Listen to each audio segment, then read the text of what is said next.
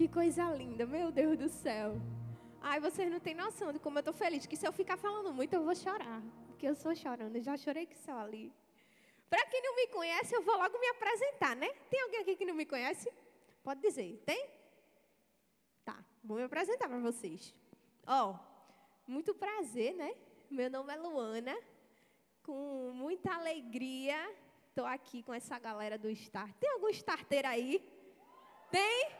Não, mas starter é um povo que é um negócio alvoroçado. Tem algum starter aqui? Minha gente, esse é o melhor povo que existe na Terra. Está aqui, ó. Os starteiros.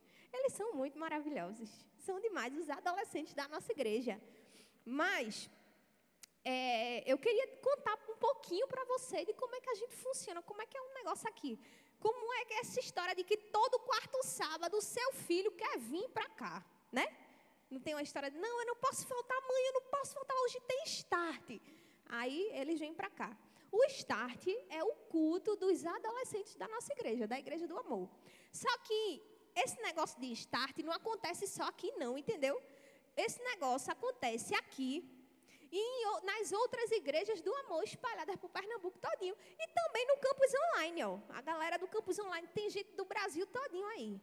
Então, nós temos esse mesmo culto acontecendo hoje, lá no Cabo, pela primeira vez. Nós temos lá na Zona Norte, em Abreu e Lima, em Camaragibe. Minha gente, o Start diz assim, ó, estourou foi tudo. E é isso mesmo, o Start estourou foi tudo. Sabe por quê? Porque não há nada melhor do que fazer no quarto sábado à tarde, se não vir para a igreja. É ou não é?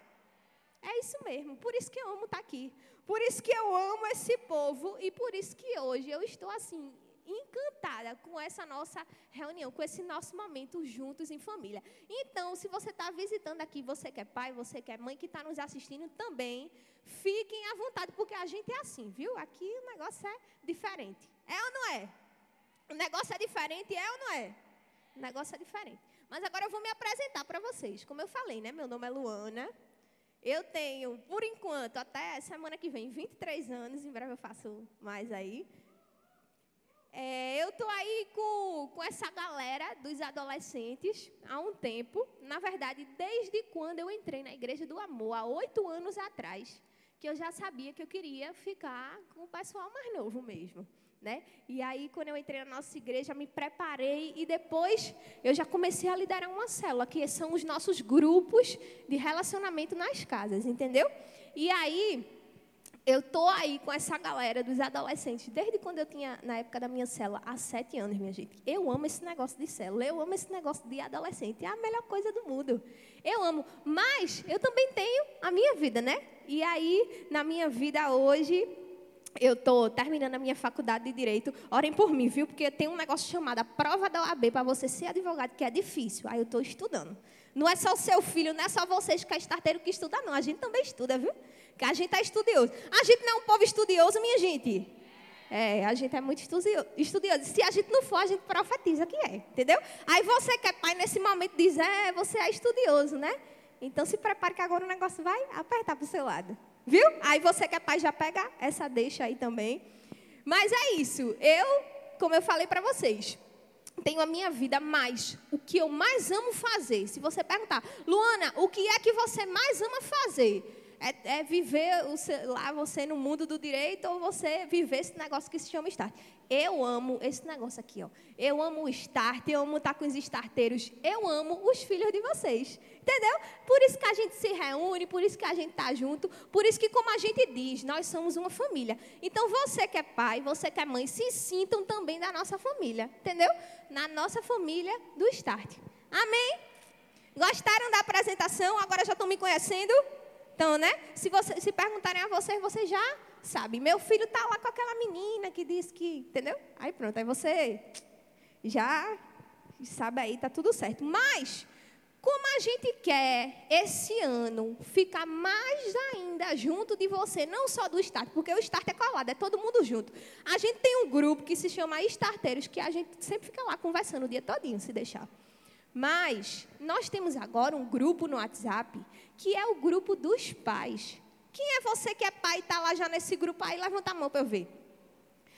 A maioria dos pais ainda não estão no grupo. Esse grupo você tem que entrar. Sabe por quê?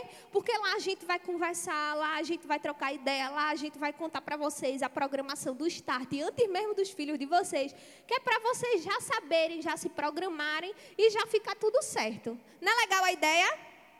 É, fala comigo, é ou não é a ideia do grupo, do WhatsApp? Então, você que é pai, lá no, no Instagram da gente, do Start, tem lá o link para você entrar e participar com a gente do grupo dos pais no WhatsApp.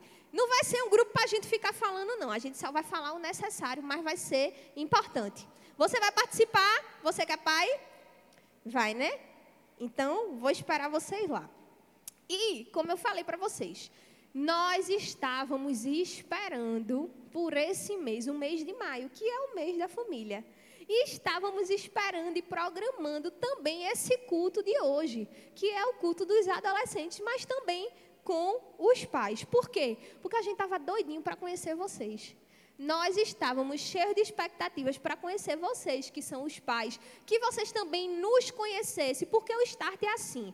O Start não é um ministério de adolescentes apenas. O Start é um ministério feito por adolescentes. Entendeu? Então vocês perceberam que aqui, o pessoal que subiu aqui, que falou, que orou, que cantou, é todo mundo na mesma idade, assim, ó, na mesma vibe. Entendeu? A gente entendeu o propósito de Deus e a gente está aqui cumprindo o nosso propósito, cumprindo a nossa missão. E a nossa missão é juntos, todos juntos, buscar mais a Deus, crescer, se fortalecer e um dia a gente ir para o céu. Amém? Então, vocês que são pais, fiquem à vontade. Nós estamos muito felizes porque vocês estão aqui. E no final, como o pessoal falou, tem uma surpresinha para vocês lá fora. Tá bom? Porque a gente quer que você venha mais vezes quando a gente marcar de novo. Tá? Amém? Fala comigo que eu gosto de ouvir. Amém? Massa. Então, vamos começar logo o negócio da palavra. É o seguinte: hoje, o tema da palavra de hoje é Você não é todo mundo. Quem aqui é pai já usou essa palavra? Você não é todo mundo. Meu Deus do céu, foi minha vida todinha ouvindo a minha mãe falar isso. Você não é todo mundo. Agora, você que é adolescente, que já ouviu isso, levanta sua mão aí para eu ver. Que seu pai já falou um milhão de vezes e toda vez que você que ele fala, você fica. Ah! Né? Fica a fim de dar uma surtadinha, mas você se controla. Você não é todo mundo. E a gente fica chateado porque os nossos pais falam isso. Mas, minha gente, existem verdades por trás dessa palavra, dessa frase, na verdade. Você não é todo mundo. E nós vamos aprender hoje. Quais são as verdades que estão por trás dessa frase? Você que é pai vai gostar. E você que é filho vai gostar também. Viu? Porque, pode ter certeza, Deus vai falar com você. Deus pega coisas que às vezes a gente nem acredita que tem uma verdade, um fundamento por trás para nos ensinar, e é isso que ele vai fazer hoje. E se você que é filho, que ficava arretado quando seus pais diziam assim: você não é todo mundo. Aí hoje você já vai entender, não, existe uma verdade por trás disso aí, e você, a partir de agora, vai aprender a valorizar todas as vezes que seu pai falar isso para você. Amém? Então vamos aprender as verdades por trás dessa frase? Vamos? Eu acho que os adolescentes não estão querendo muito, não. Vamos? Então vamos. Vamos embora. Tem que falar, viu? Que a gente aqui é na base da troca. Primeira verdade.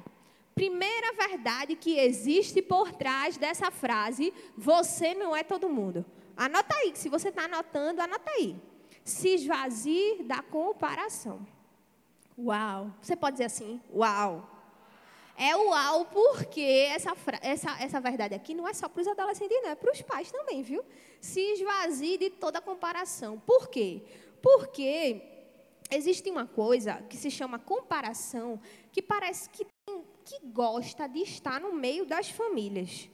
E o lugar que a gente mais vê comparação hoje é no meio das famílias. Isso não deveria existir. A nossa família deveria ser o lugar que a gente é mais acolhido, mais amado e mais aceito. Mas não é isso que acontece. Hoje, no meio das famílias, é o lugar que existe um maior nível de comparação. E a gente tem que acabar com essa história. Nem os pais comparar os filhos, nem os filhos comparar os pais. E eu vou dizer a você o porquê. Pois, só em pensar assim, que os pais falam, seu irmão não fazia isso que você está fazendo. Dá uma dor ou não dá? Você que é adolescente, quando seu pai fala isso. Se fosse seu irmão, não estaria fazendo um negócio desse. Dói ou não dói? Dói. Quem não está dizendo que não dói é porque não quer se assumir, mas dói, viu? Dói. É muito difícil ouvir uma coisa dessa. Mas você, que é pai, me diga se também não é ruim você ouvir quando seu filho diz assim: o pai de Fulaninho é melhor que a senhora. Você que é mãe, que é pai, diga aí. Dói ou não dói? Dói. Dói porque a gente não tem que estar tá fazendo isso. Dói porque toca num lugar que não deveria nem ser tocado, porque não deveria nem existir. Comparação é algo que não precisa existir nas famílias, mas que existem. E se você já fez isso, eu tenho certeza, você nunca fez por mal. Mas a partir de hoje você vai entender o porquê que seu filho não precisa ser comparado a outros filhos. E que seu pai não precisa ser comparado a outros pais. Porque cada um de nós temos um propósito na família em que Deus nos colocou. Amém? Existe um propósito do seu pai, da sua mãe ser, serem os seus pais. E existe um propósito de você, que é filho, ser filho dos seus pais. Deus não nos escolheu para, ah, vou escolher uma família aleatória e fulaninho vai nascer em tal família. Plim, não. Deus escreveu a nossa história e quando ele escreveu a nossa história, ele já tinha escrito a história da nossa família. E por isso que ele foi lá e nos plantou naquele lugar. Então, se você é filho e se você é pai, saiba, você está no lugar que Deus colocou você para estar. Amém? Mas o que é que a gente precisa aprender? A gente precisa viver e ser grato por esse lugar. Ser livre da comparação. O tema da nossa palavra de hoje reflete a individualidade que existe em cada um de nós. Tanto nós que somos os filhos, tanto os nossos pais também. Existe uma individualidade. Nenhuma mãe é igual, por mais parecida que seja. E nenhum pai é igual, por mais parecidos que sejam. Mas como também nenhum filho é igual, né? Por mais que na nossa fase, né, nessa fase da adolescência, todos se pareçam iguais. Ninguém é igual a ninguém. Todos nós temos o nosso DNA, temos o nosso jeito, temos as nossas próprias características, porque Deus nos criou de forma individual. Entendeu? Então pode ter certeza, não precisa existir comparação na sua família. Você não precisa comparar seu filho aos filhos da vizinha, aos seus sobrinhos. Você não precisa comparar seus filhos. E você que é filho, não precisa comparar seus pais. Não porque o pai de fulaninho estaria feito isso, isso e isso por mim. Olhe, o negócio é estreito, viu? Cada um que viva a sua família e que seja grato pela sua família. Porque é muito bom olhar a grama verde do vizinho, é ou não é? É. É muito bom quando a gente olha ali e diz, ai, que coisa linda, que família perfeita. Vai conviver? Cada família foi criada para viver com seus próprios familiares e a gente tem que ser grato. Tem que aprender, nós temos que aprender a ser gratos por isso. Por exemplo, você que tem dois filhos, nessa questão de individualidade. Você que tem dois filhos, me responda. Seus filhos são iguais? Não? Não são. Agora vê, tem gente que tem filhos gêmeos. Os gêmeos, por mais parecidos que sejam, eles são iguais? Não são. Não são. Até a família no início, né, quando são bebezinhos, gosta de vestir os dois iguais e tal, um negócio assim, né? Mas não são iguais. Ninguém é igual a ninguém, todos nós somos únicos, especiais e temos a nossa individualidade. Então precisamos aceitar isso. Precisamos aceitar na Bíblia conta uma história de dois irmãos, de dois irmãos que viveram muito forte essa questão de comparação. E, e isso aí destruiu a família deles. Deus precisou intervir e mudar a história dessa família, porque os próprios pais, os próprios pais destruíram a, a, a visão dos filhos acerca da comparação. E eu vou ler essa história para você saber. Está lá em Gênesis 25 e 27.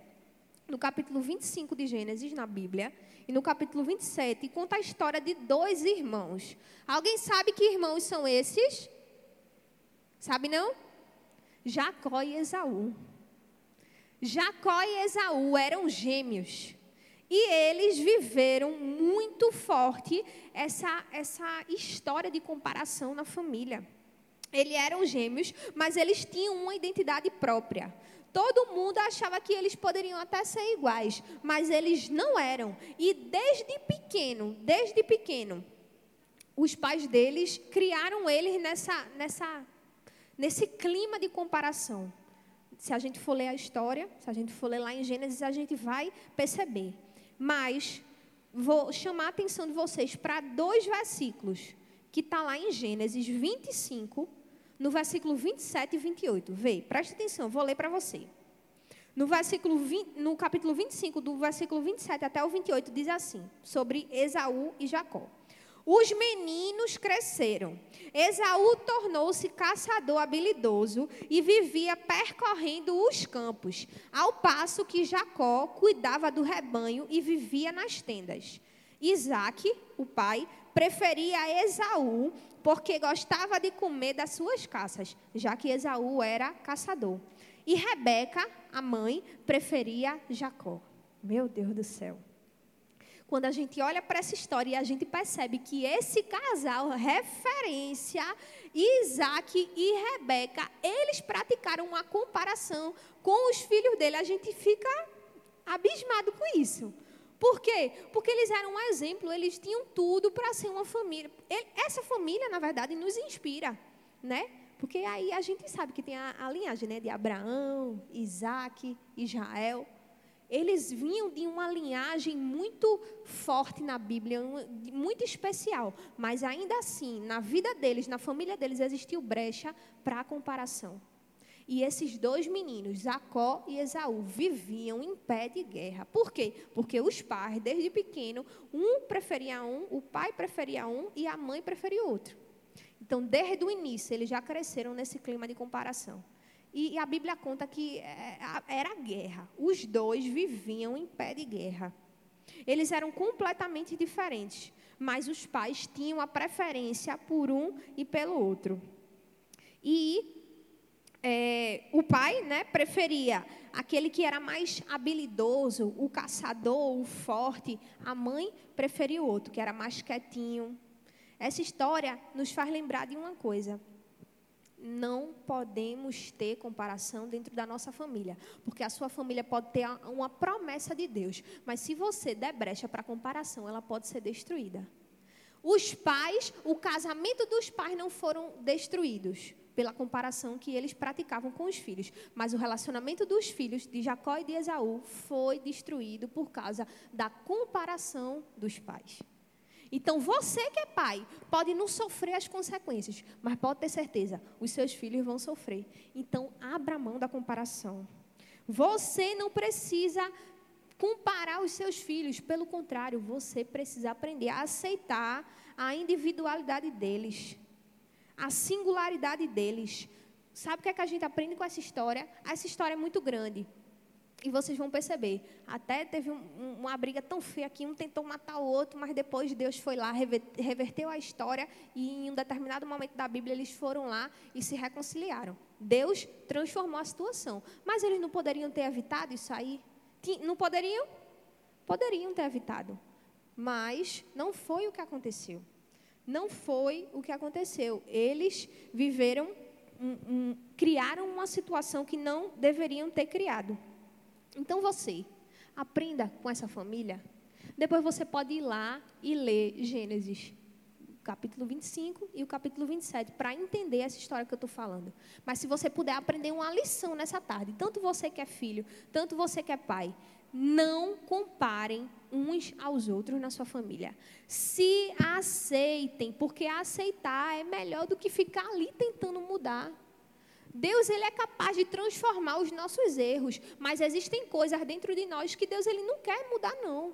Ele quer que a gente seja dessa da forma que ele nos criou. Por quê? Porque é dessa forma que ele vai nos usar e vai nos abençoar. Agora, lógico, a gente precisa se permitir viver, se permitir ser transformado. Então, se livrem da comparação. Se livrem. Não precisamos viver nessa caixa, nessa prisão que é a comparação. Sabe uma dica boa para aprender a viver livre da comparação? A primeira é se aceitar, né? Como eu acabei de falar. Mas a segunda é se perdoar. Perdoa o jeito do outro. Você não vai mudar. Você vai mudar o jeito do seu irmão ou da sua irmã? Vai mudar? Você vai conseguir mudar na força o jeito dos seus filhos? Vai conseguir? Você que é pai, tentou até agora, conseguiu mudar seus filhos? Não muda. Não muda. Não é melhor aceitar? É melhor aceitar, perdoar e ensinar o que é correto. Tem que ensinar. A vida é uma escola. Nós estamos o tempo inteiro aprendendo. Sabe por quê que eu amo os filhos de vocês? Porque eu aprendo com essas criaturas o dia inteiro. No meu WhatsApp tem lá mensagem dos, dos starteiros o dia todinho. Eu me, puxo para um lado e para o outro para conseguir responder todo mundo. Mas o que eu mais amo nos adolescentes da nossa igreja é que esse povo é uma escola viva. Sabe por quê? Porque eles estão em constante mudança. A Luana, mas tu não sabe quem é meu filho quando sai da igreja. Não importa, ele está passando por uma fase, viu? Aceite, perdoe e deixe Deus trabalhar na vida do seu filho. Entendeu?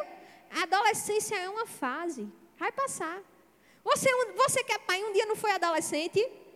Não foi? Você lembra de quando, como você era? Quando você era adolescente? Alguns pais viveram coisas aqui que era complicada. Então dê graças a Deus que seu filho está na igreja, que ele está ouvindo a palavra, que ele está tendo a oportunidade de ser transformado por Deus. Amém? Vocês têm que ser gratos. Os filhos de vocês poderiam estar em qualquer outro lugar, mas eles não estão. Eles estão na casa de Deus e Deus vai se encarregar de transformar a vida de cada um deles. Amém? Então sejam gratos.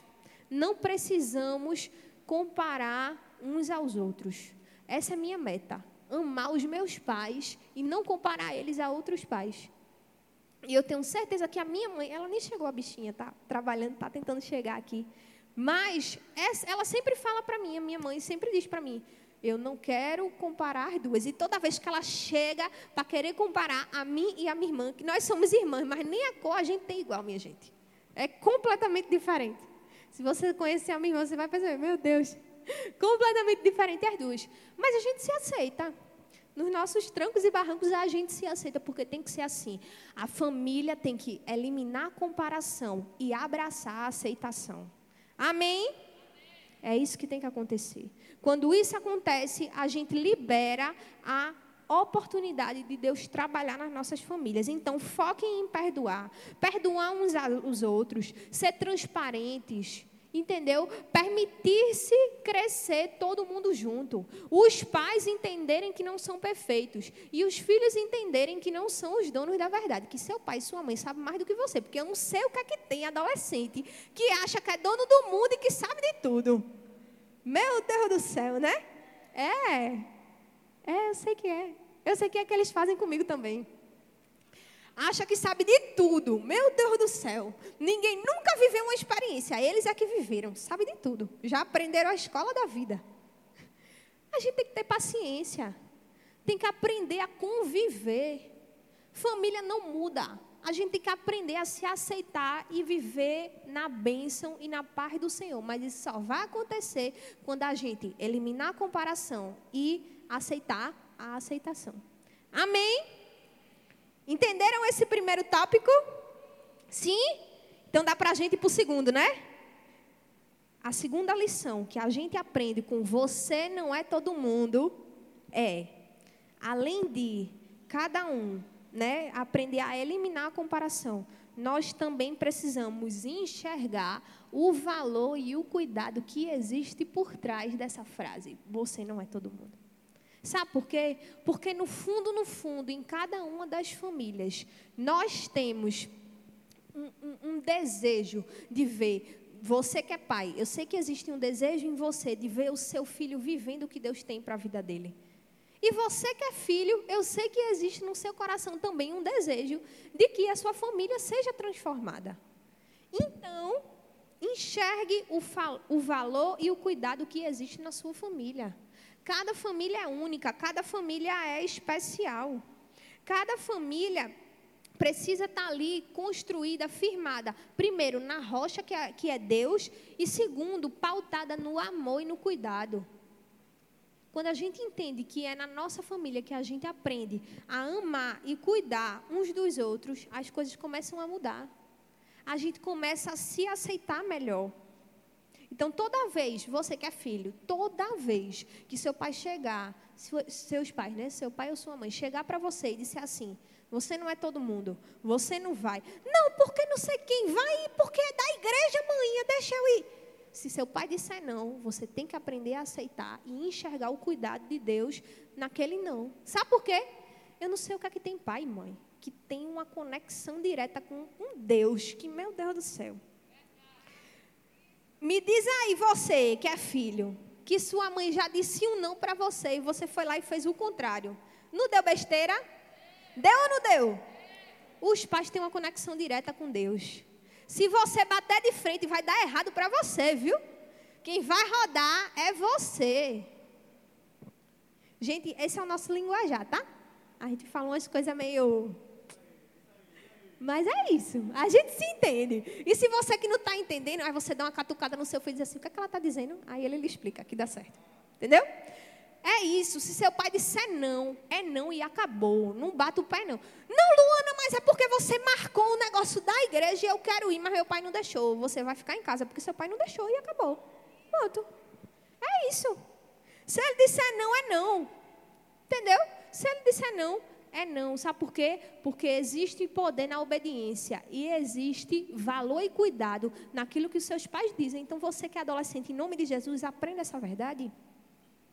Acalma o seu coração. Se eles estão falando, é para o seu bem. Se eles estão dizendo, é porque eles já viveram algo naquela situação relacionada àquilo ali que você está querendo. Se ele disse um não, Deus está usando a vida dele para fazer com que haja proteção na sua vida. Amém? Você que é adolescente, a partir de hoje, vai enxergar os nãos dos seus pais de forma diferente? Responde. Vai ou não vai? Deus, o Senhor está vendo o que eles estão dizendo, né? Os pais também estão aqui de olho. Quando chegar uma direção, obedeça. Amém? É assim. Existe cuidado e amor nessa verdade. Quem desobedece quebra a cara. Quem desobedece não vive a vontade de Deus. Entendeu? Então, saiba que seus pais têm uma conexão especial com Deus. E se eles falarem, você deve obedecer. Sabe o que, é que tem que acontecer? Antes de você, que é filho, fazer qualquer coisa, sabe o que, é que você tem que fazer? Pedir orientação aos seus pais. Primeiro, pedir a Deus. E o que Deus falar, você vai falar com seus pais. Os senhores autorizam. Eu tenho a minha idade, como eu falei, né? Não sou velha, mas também não sou nova. Tudo que eu quero fazer, a decisão que eu quero tomar, eu converso com meus pais. E se eles disserem não, é não e acabou. E eu sou independente, eu tenho a minha vida. Mas eu decidi obedecer, porque existe, existe poder na obediência. Então, em nome de Jesus, fica a dica para você aí que acha que é dono do mundo. Seus pais têm um alerta, meu filho, direto do céu. Sabe o que, é que a Bíblia diz a respeito disso? Lá em Provérbios, capítulo 1, versículo do 8 ao 9. Ouça, meu filho, a instrução de seu pai, e não despreze o ensino da sua mãe. Eles serão um enfeite para a sua cabeça e um adorno para o seu pescoço. Esse aqui é só um dos versículos que tem, dentre tantos outros na Bíblia, quando a Bíblia nos manda obedecer aos nossos pais, seguir os nossos pais e fazer o que eles mandam. Sabe por quê? Existe poder na palavra dos nossos pais. Mas sabe o que, é que a Bíblia diz também? Que existe um amor especial para as famílias. E quando nós decidimos aprender a viver esse amor nas nossas famílias, é, abrindo mão da comparação e aceitando, a aceitação é redundante, mas você entendeu? Aceitando né, esse, esse, essa individualidade que existe em cada um do, dos filhos, Existe um amor sendo liberado. E sabe qual é esse amor? Esse amor que está lá em 1 Coríntios 13. O amor que tudo suporta, que tudo sofre. O amor que é especial, um amor que vem direto do céu e repousa sobre a sua família. Amém? Esse amor, o amor que é, eu vou ler para você, do versículo 4 até o outro. O amor de 1 Coríntios 13, do versículo 4 ao 8, que é paciente, que é bondoso, que não inveja, que não se vangloria, não se orgulha, não maltrata, não procura os seus próprios interesses, não se ira facilmente, não guarda rancor. O amor que não se alegra com a injustiça, mas se alegra com a verdade. Um amor que tudo sofre, tudo crê, tudo espera e tudo suporta. Um amor que nunca perece, mas até as profecias desaparecerão as línguas cessarão e o conhecimento passará. Mas esse amor de 1 Coríntios 13, que é o amor que você precisa querer na sua família, é um amor que está acima de tudo. É um amor que você precisa dizer: Deus, libera esse amor sobre a, sobre a minha vida, sobre a vida dos meus filhos, sobre a vida dos meus pais, porque é esse amor que faz com que a gente viva o propósito e a plenitude de Deus aqui na terra. Amém? E esse amor nos ensina também que é, não só precisamos viver da forma que achamos que podemos viver, precisamos entender que todos os dias estamos aprendendo os filhos a ser bons filhos e os pais a ser bons pais. E eu vou dar uma dica para vocês, uma dica para todo mundo que está aqui, que é filho e que é pai uma das coisas que fazem com que a gente consiga se aceitar é comunicar o amor na forma que o outro entende. O que é que está dizendo aí, Luana? Vou explicar para você. Cada um de nós temos um jeito e uma personalidade, somos individuais. E cada um de nós temos uma forma de entender o amor. Esse amor de 1 Coríntios 13. E esse, essa forma, essa, essa que eu estou falando aqui, tem um livrozinho que eu vou dar uma dica, tarefa de casa para todo mundo. Existe um livro que se chama As Cinco Linguagens do Amor. Se você quer aprender a comunicar o amor da forma que a sua família entenda, os seus filhos e os seus pais entendam, leia esse livro, porque esse livro é especial. Esse livro é fantástico e faz com que a gente consiga comunicar o amor na linguagem do outro. Amém? Mas deixa eu falar para vocês rapidinho quais são essas cinco linguagens. Existem cinco linguagens que cada um de nós podemos ter. Tem gente que tem uma, tem gente que tem duas, mas pode ter certeza, cada um de nós aqui entendemos o amor nessas linguagens. A primeira linguagem é o tempo de qualidade. Tem gente que acredita no amor como uma forma de um tempo de qualidade. Como assim? Se você pegar seu filho, ou você né, que é filho, ficar for ter um momento de tempo de qualidade com se a linguagem do amor dos seus pais for tempo de qualidade, como é que ele vai se sentir amado? Ele vai se sentir amado só o fato de você estar tá lá com ele, não importa se seja conversando, se seja batendo papo, se seja tendo um passeio no shopping. O tempo de qualidade dessa pessoa é estar junto. Essa é uma das linguagens do amor. A outra linguagem do amor são palavras de afirmação. O que é isso? A pessoa que se sente amada por palavras de afirmação, ela se sente amada quando você faz um elogio, ela se sente amada quando você dá um parabéns, um você é especial, você é linda. Não importa se é filho ou pai, cada um que tem essa, essa forma de receber amor como palavra de afirmação, se sente amado quando você fala alguma coisa. E também se, se sente amado em falar para as pessoas. Entendeu? Palavras de afirmação. Outra linguagem do amor para as pessoas, que tem essa linguagem do amor como presente, é a pessoa que tem como linguagem do amor o presente, se você pegar um grampo de cabelo e der para essa pessoa, a pessoa vai se sentir amada ela não enxerga o valor, ela enxerga o ato de dar, o ato de ser generoso. Ela se sente amado quando recebe algo, seja uma flor, seja um presente, seja um chocolate, seja um grampinho de cabelo. Existem pessoas que se sentem amadas com a linguagem do presente. Mas também existem pessoas que se sentem amadas com a linguagem do toque físico. Como assim? Quando você faz um carinho, quando você faz um cafuné, entendeu? Você tem que descobrir qual é a linguagem do amor dos seus filhos, dos seus pais, entendeu? Quando a pessoa tem como linguagem do amor o toque físico, se você fizer um carinho, a pessoa já vai se sentir amada. E ela também vai se sentir amada quando faz um carinho em outra pessoa. E a última linguagem do amor são os atos de serviço. Quando a pessoa que tem a linguagem do amor, quando como atos de serviço, quando ela vê alguém fazendo algo por ela, ela se sente amada. Presta atenção aqui em mim, tá? Presta atenção aqui. Quando a pessoa tem atos de serviço como a sua linguagem do amor, quando você faz qualquer coisa, como por exemplo, né, geralmente as mães têm essa, essa linguagem. Quando você que é filho, varre a casa, limpa a casa, ajuda a mãe, ela se sente amada com isso. Mamães, é ou não é? Sabe o que é isso? A linguagem de amor da sua mãe é os atos de serviço. Entendeu? Então você que é filho, fica a dica, ajude mais. E essas são, de forma bem rápida, as linguagens que a gente pode comunicar o amor dentro da nossa família.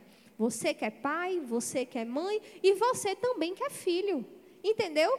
Então, se especialize nisso, queira, peça a Deus. Deus me ajuda. Me ajuda, Senhor. Eu quero comunicar o amor para o meu pai, para minha mãe, de forma especial. Entendeu? Você precisa querer que na sua família Deus haja, mas para isso acontecer, você tem que se esforçar.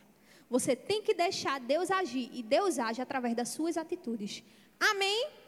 Então, todo mundo, quando sair daqui hoje, vai se esforçar em aprender a, a eliminar a comparação e abraçar a aceitação. E pode ter certeza que assim a família de vocês vai ser transformada por Deus. Amém? Vocês gostaram dessa palavra? Então, deixa eu dizer uma coisa para você: nós vamos aprender ainda mais. Sabe por quê? Porque o objetivo de Deus nessa tarde é que você saia daqui querendo ser um pai, uma mãe melhor. E você que é filho, que você saia daqui querendo ser filhos melhores. Amém? Então, para esse momento, eu queria convidar aqui para a gente ter um bate-papo bem rápido.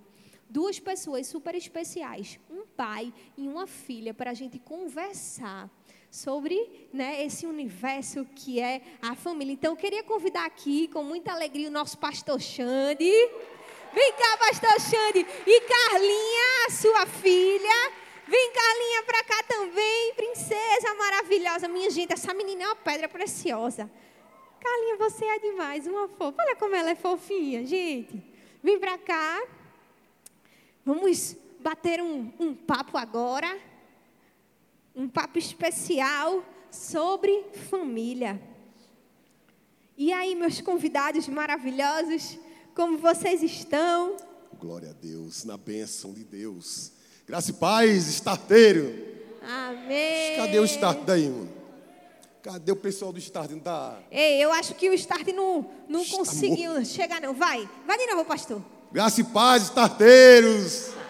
Boa. Graça agora e paz, foi. start. Amém. Cadê minha gente? A menina cumprimentou. Vai de novo, Carlinha. Graça e paz, start. É isso aí. E agora a gente vai trocar um- umas ideias bem rápidas, mais especiais e pontuais. Porque eu tenho certeza que vocês, como uma família que estão vivendo os planos de Deus, têm muito a nos ensinar nessa tarde. Então, nesse, nesse, nesse clima, né, de ser- permitir que a nossa família seja transformada. Primeiro, eu queria fazer uma pergunta para sua digníssima filha, Pastor Xande, para a nossa amiga Carlinha. Do que a gente falou aqui, me diz só uma coisa. Você já ouviu dos seus pais, em algum momento assim durante sua vida, que você não era todo mundo? Já, já ouvi muito da minha mãe. Minha Foi? mãe sempre falou isso. E eu sempre aprendi muito com minha mãe, né? Ela dizia: Você não é todo mundo. Eu ficava, mãe, mas todo mundo vai. E eu? Aí ela falava: Não, você não pode ir. Isso Mas hoje eu entendo muita coisa, né? Eu entendo minha mãe. Porque tudo que ela fez, né, foi por cuidado mesmo de mim. Isso. E ela tem muito amor, muito carinho por mim. É isso. Isso mesmo. Menina, que você é muito fofinha, muito maravilhosa, Carlinha. Gente, todos nós já passamos por, por esse tipo de, de momento que a gente, às vezes, se sente até confrontado e contrariado. Mas se a gente soubesse o amor que existe por trás da Sim, fala dos sim. nossos pais, né, Pastor Xande? Existe amor. E agora a pergunta é para o senhor. Conta aí para a gente.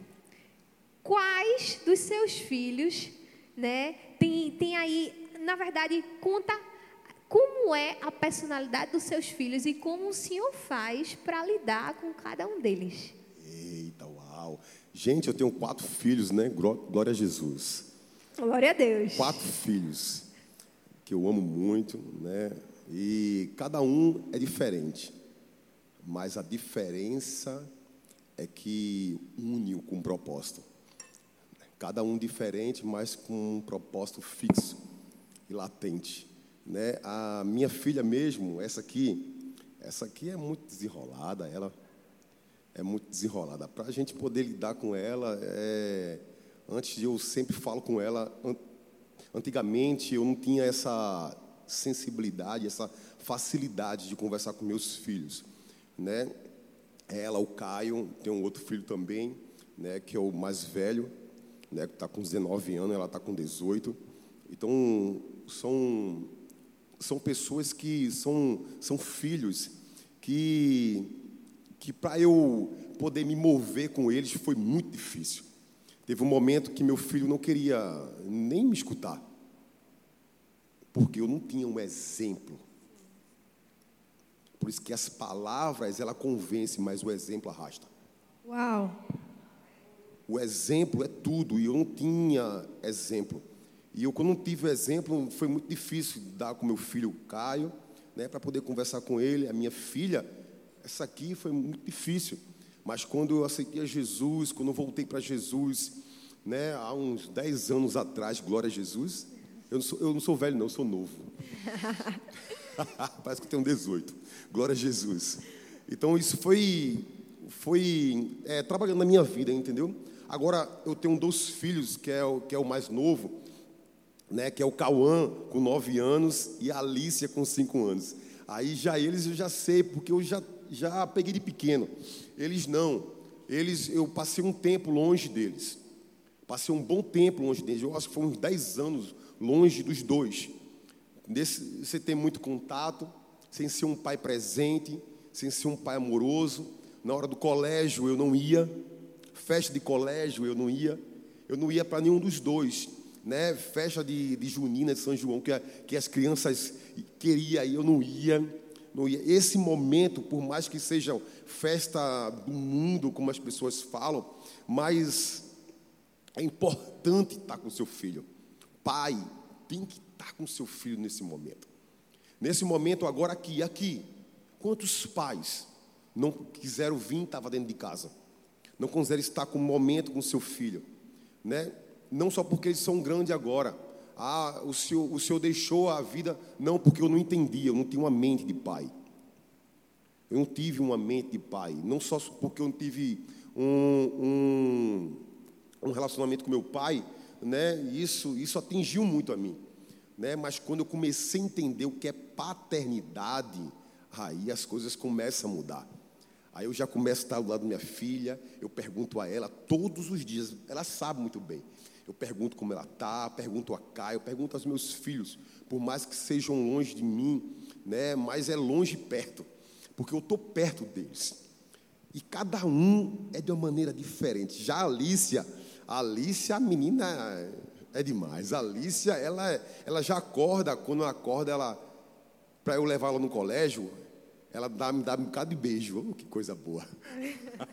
ela me dá um bocado de beijo. Pai, bora me levar no colégio. Aí não tem como um pai não se levantar de cedo. Ele se levanta mais de carreira para poder levar ela no colégio. E a Alice é muito amorosa, ela também, ela é muito amorosa. Já Caio é fechado, o Cauã também. Porque é homem, pensa que é homem, né? Mas Caio, a gente dá cheiro em Caio, profeta, eu chamo ele de profeta. Porque meus filhos, tudo profeta. Meus quatro filhos, profeta. É fogo, viu? O negócio é forte aí. Por isso que a gente escolheu essa família especial para estar aqui nesse momento desse bate-papo com a gente, porque a gente sabe que a família deles tem muito a nos ensinar. E agora eu tenho uma pergunta para Carlinha. Vamos lá, Carlinha. Me diz só, em algum momento da sua vida de filha, você já sofreu comparação? E se foi, como foi que você se sentiu nesse momento? Conta aí pra gente, que é para os filhos que tá aqui entender, né? Já sim, é, quando eu era menor, né? É, minha avó cuidava da gente, de eu e Caio, porque minha mãe trabalhava muito. E meu pai não era presente nesse tempo, né? Aí minha avó ela sempre teve mais apego com uhum. Caio. Sim. E eu me sentia muito deixada para trás, realmente. Uhum. Por conta de que minha avó fazia mais coisas para Caio e tal. Uhum. E todo mundo da família via isso. Só que é, minha mãe não podia ficar vendo isso, não podia reclamar com a minha avó, Sim. porque por conta de que ela trabalhava muito, né? E ela não tinha tempo para uhum. olhar para mim mais e essas coisas, tipo é, ver o que estava acontecendo, né? E eu lembro que um dia eu cheguei para contar para minha mãe. Eu lembro que eu contei para pai também, né, sobre isso. E naquele momento, tipo, quando eu via essa comparação, né, tipo, Sim. Tipo, comparando, era algo que eu me sentia muito incomodada.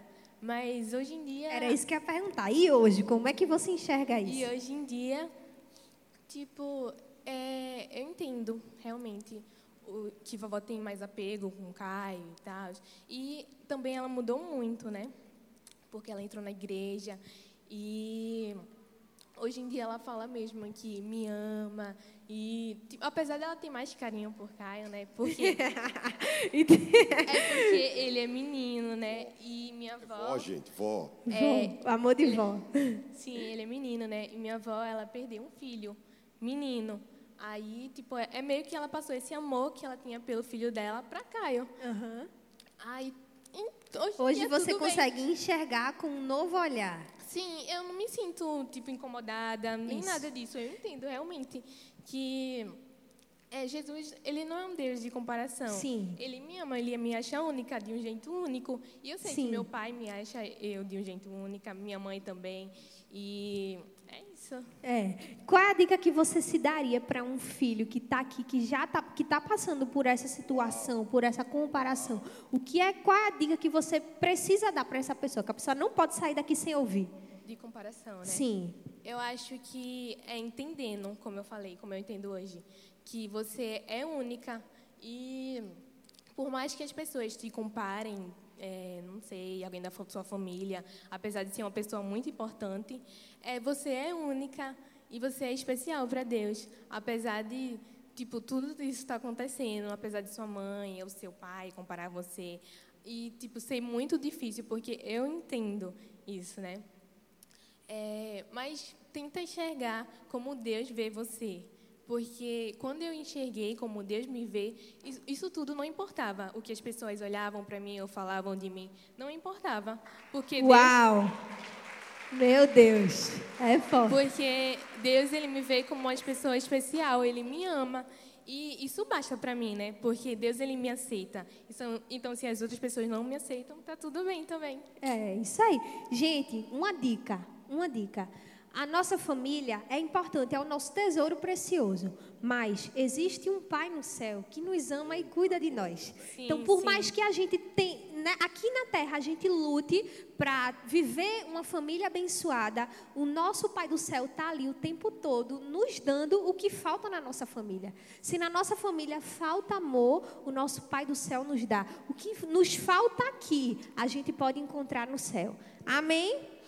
Mas agora eu queria perguntar ao senhor, pastor. Quais são os conselhos que o senhor daria aos pais que estão tá aqui nessa tarde, que também estão tá nos assistindo? Quais os conselhos que o senhor daria para que eles não caiam nessa cilada de comparar os filhos, mas que tenha a mente transformada e viva essa aceitação da individualidade de cada filho? A primeira coisa que o pai precisa entender é quem ele é, né? a posição dele de pai. Né? A comparação, ela gera uma competição. Todo pai que compara o seu filho, ele está competindo com o seu filho. Eu vou repetir. Todo pai que se compara está competindo. E a competição, ela vai gerar a comparação. E a comparação também vai gerar a competição. E isso vai deixar com que o seu filho procure ser sempre os outros, querendo ser os outros, querendo ser os outros. Eu sempre digo à minha filha: qual é a faculdade que você quer fazer? Porque não adianta eu querer fazer, querer botar do meu jeito. Ah, eu quero, quero que ela seja é, médica. Você vai estudar para ser médica. Minha filha, o que é que você gosta? O que é que você quer? Você quer o quê? Pai ajuda você, pai está aqui para ajudar. Ela sabe muito bem. Ela sabe. Então isso, isso estraga a identidade do filho. Identidade do filho. Você, o pai, ele precisa entender isso. Mas para ele entender, para ele poder entender a paternidade, ele precisa ser filho primeiro. Uau. É ele precisa ser filho primeiro.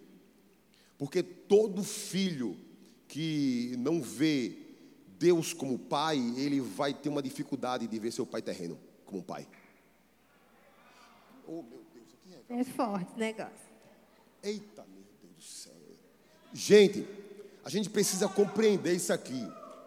Precisa compreender. Todo mundo tem um Deus, mas só Jesus tem um pai. É. Jesus, quando ele veio ao mundo, ele veio revelar o pai. Então, o pai, eu como pai, eu preciso compreender isso da minha filha.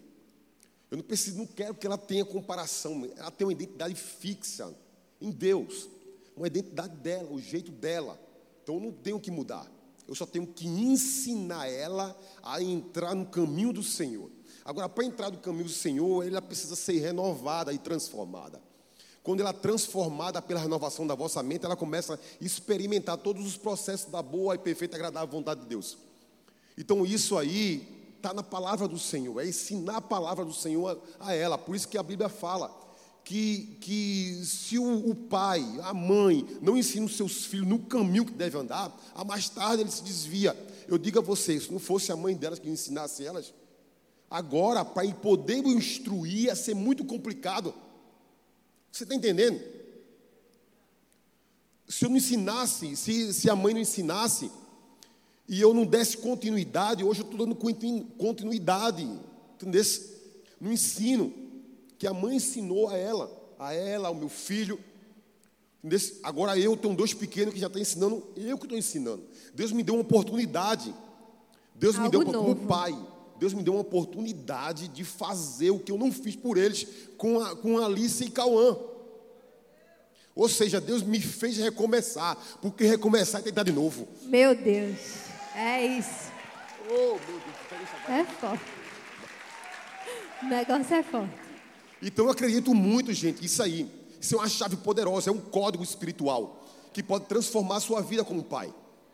A sua vida como pai. É você, é você entender o coração do seu filho. Que ele vai crescendo, né? Ele vai crescendo e você entende, você está do lado dele. E quando ele é adolescente mesmo, que eles, que como o Luana falou aqui, tem adolescente que se acha ou sabe tudo, né? Que conhece todas as coisas. Eu converso com meu filho, né? Todo pai ele dá três coisas: proteção, direção e limite. Uau. E eu não dava isso aos meus filhos. Proteção, eu não protegia os meus filhos. Pai, eu quero ir ali, eu estou precisando disso, pai. Eu estou triste, pai, ora por mim, fica do meu lado, eu estava do lado da minha filha, eu do lado do meu filho. Eu não tinha isso. Limites, quando o seu filho quer estar no limite, opa, parou por aqui. Não vai não. Acabou, parou por aqui. Porque Jesus, ele colocava proteção, direção e limite no discípulo. Porque por isso que Jesus veio, Jesus quando veio, ele veio revelar o Pai. Porque Israel já tinha um Deus, mas não tinha um Pai. Por isso que ele veio revelar o Pai. E quando ele revelou o Pai, Aí os discípulos perguntou: onde está o pai? Ele falou: olha para mim, você está vendo o pai. Meu Deus. Então eu acredito muito que um pai hoje, um pai hoje é aquele que dá direção, proteção e limite. Direção, minha filha, porque é um pai que indica o destino profético do seu filho. Não vou repetir. É o pai que indica a direção, a direção profética do seu filho. E eu acredito muito nisso, sabe, Luna? Eu acredito muito nisso. Meus filhos, eu, eu, eu, eu tenho orado muito pelos meus filhos. Muito, muito mesmo. Muito. Por isso que eu não vou passar o bastão, vou trabalhar com eles por uma geração. Meu Deus. Eu não vou passar a tocha. Eu disse a ele, não foi, filha? Não disse a você? Eu disse a Cauã também, a, a, a, a Caio.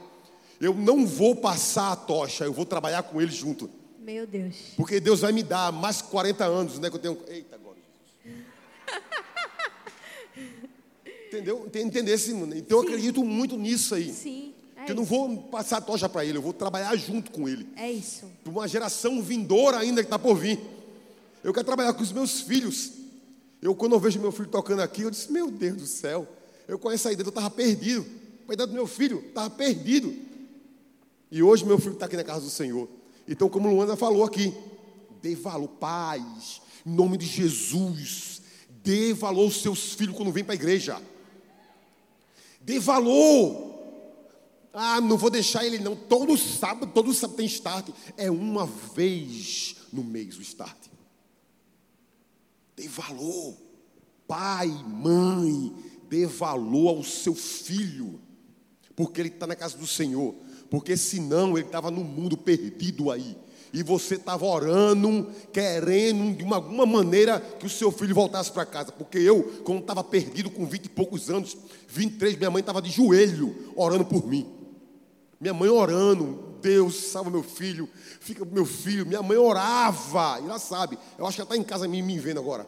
E ela sabe muito bem. Então, paz, em nome de Jesus, dê valor ao seu filho quando ele vem para a igreja. Quando ele vem, ah, ele está errado, tudo errado. Como eu Luana disse, é um processo. É um processo de transformação. O que ela falou aqui é simplesmente verdade. É a verdade de Deus. É processo e o processo demora muito. Demora. Processo da maturidade, processo do desenvolvimento da adolescência. Então tem que compreender isso. Você que é pai, você que é mãe, em nome de Jesus. Não coloque pedra nos seus filhos. Não pare os seus filhos, porque ele quer vir para a igreja. Não pare. Deixe ele vir. Deixe ele estar aqui, servindo ao Senhor. Por mais que é errado, porque é um homem que convence o homem. É o Espírito que convence do pecado, da justiça e do juízo. Então é isso que esse- esses códigos é códigos espirituais. Códigos espirituais destrava. E quando o código de espiri- de espirituais destrava, leva você para o outro nível, como pai, como mãe. Uau! Uma salva de palmas, né, minha gente? Meu Deus do céu! Que eu sabia que esse bate-papo ia ser especial, eu sabia. E só para a gente né, finalizar, eu queria fazer né, uma pergunta que eu tenho certeza que toca lá dentro, mas que faz a diferença. Como é para você se sentir amada pelos seus pais? De- depois o seu pai vai responder. Como é para ele se sentir amada pelos seus filhos, né? Porque a gente aqui conversa sobre tudo. Então, você tem que dizer como é que você, como é para você se sentir amada pelos seus pais, né? Porque ele, é bom que ele está aqui, ó. Já diz para ele, deixa a dica, entendeu? Porque aqui é assim, família só cresce com sinceridade e verdade. Entendeu? Sinceridade e verdade. É isso que Deus ele está querendo fazer na nossa geração. Vai. É, é incrível, né? Porque é, quando eu era criança, meu pai não era muito presente, né? E hoje ele é presente, né? E é incrível porque eu vejo realmente esse amor de pai mesmo. Eu vejo, eu já tinha um amor de mãe, com certeza. Vejo isso na minha mãe. Vejo o quanto ela me ama, quanto ela tem cuidado. Meu pai mesmo, ele tem muito cuidado. Isso em aí, especial, cuidado. Em especial. Se é que me entende. Fica a dica, meninos. Se é que entende, né? Enfim, ele tem muito carinho por mim. Eu amo isso. É, agradeço muito a Deus por isso, por meu pai estar hoje na igreja, né? Eu disse a ele, né, que eu tenho muito orgulho dele. Ai, de que coisa linda. Como ele é influente, né? Hoje em dia as pessoas se espelham nele, né?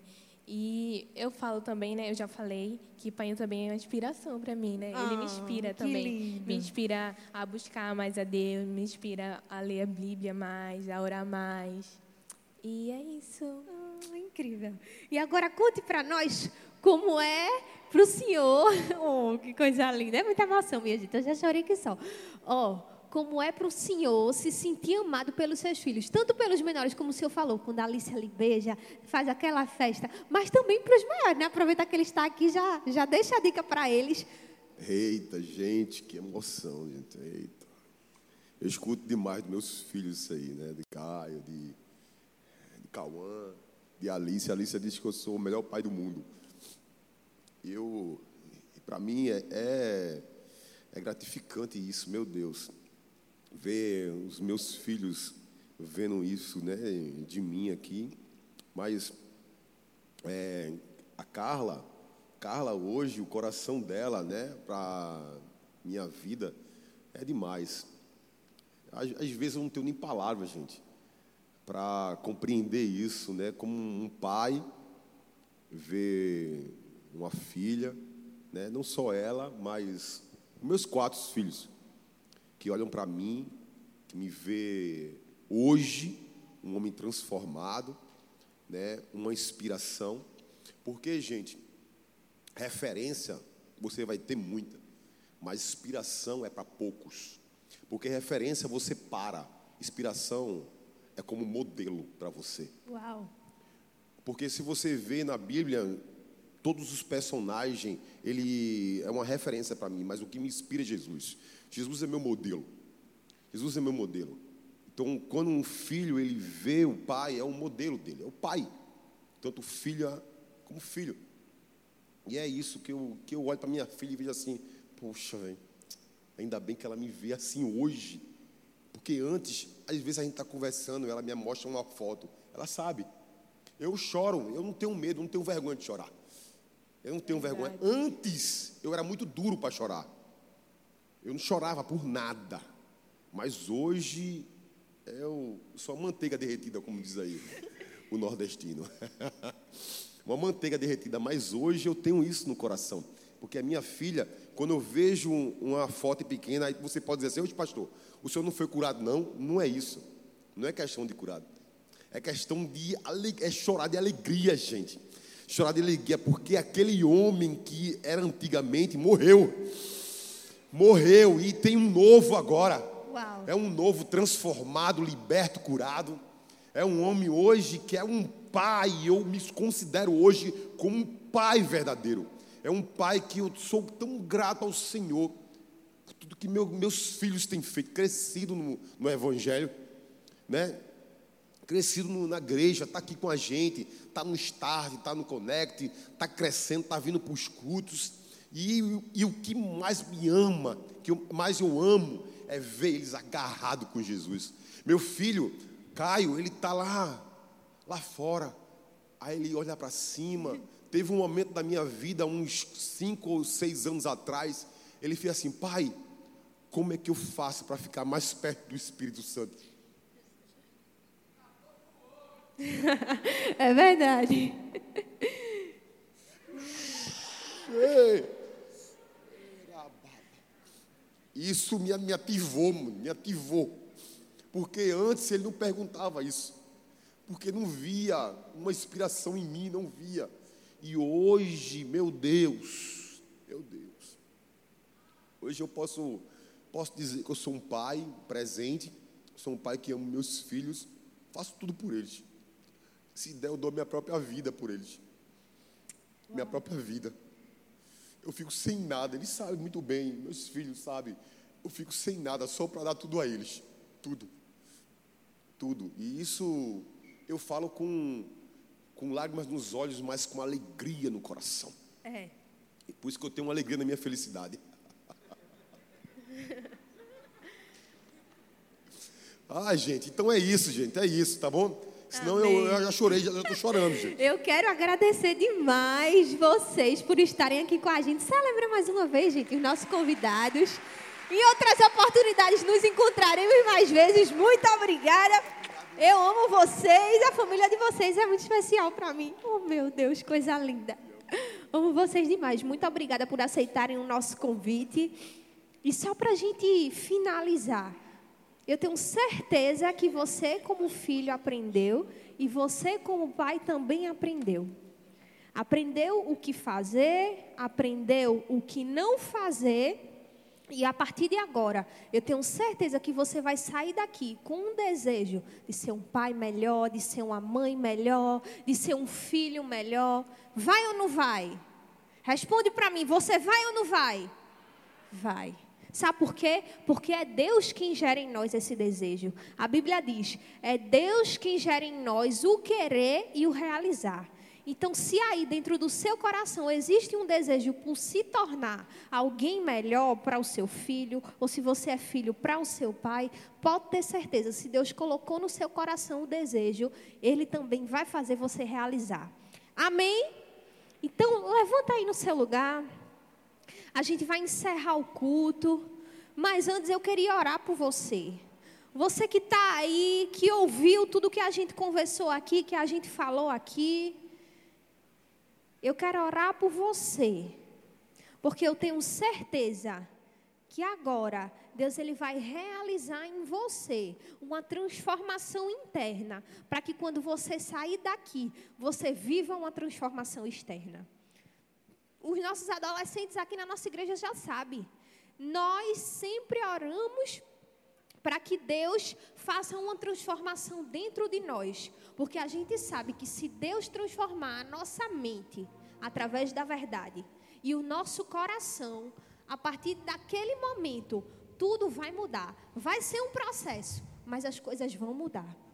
Amém? Então você que ouviu tudo que foi falado aqui, está com esse desejo de transformação. Coloca a mão no seu coração. O louvor vai tocar uma música, a gente vai orar e a gente vai chamar Deus, o Espírito Santo de Deus, para transformar a nossa vida. Porque cada um de nós que estamos aqui precisamos ser transformados. Amém? Então vamos lá, coloca a mão aí no seu coração. Nós vamos orar juntos e pedir: vem, Senhor, transforma a nossa vida. Você não pode sair daqui da mesma forma que você entrou. Amém? Então vamos lá, feche os seus olhos, vamos orar.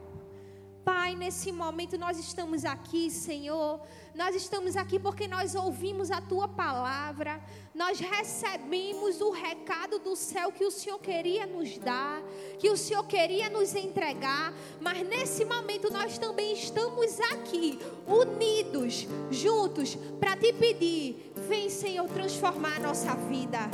Transforma, Senhor, a nossa mente e o nosso coração. Porque se a obra não vier do Senhor, não tem quem faça. É o Senhor que precisa transformar o que tem em nós e que não te agrada. Porque só assim viveremos a tua vontade e o teu propósito na nossa família.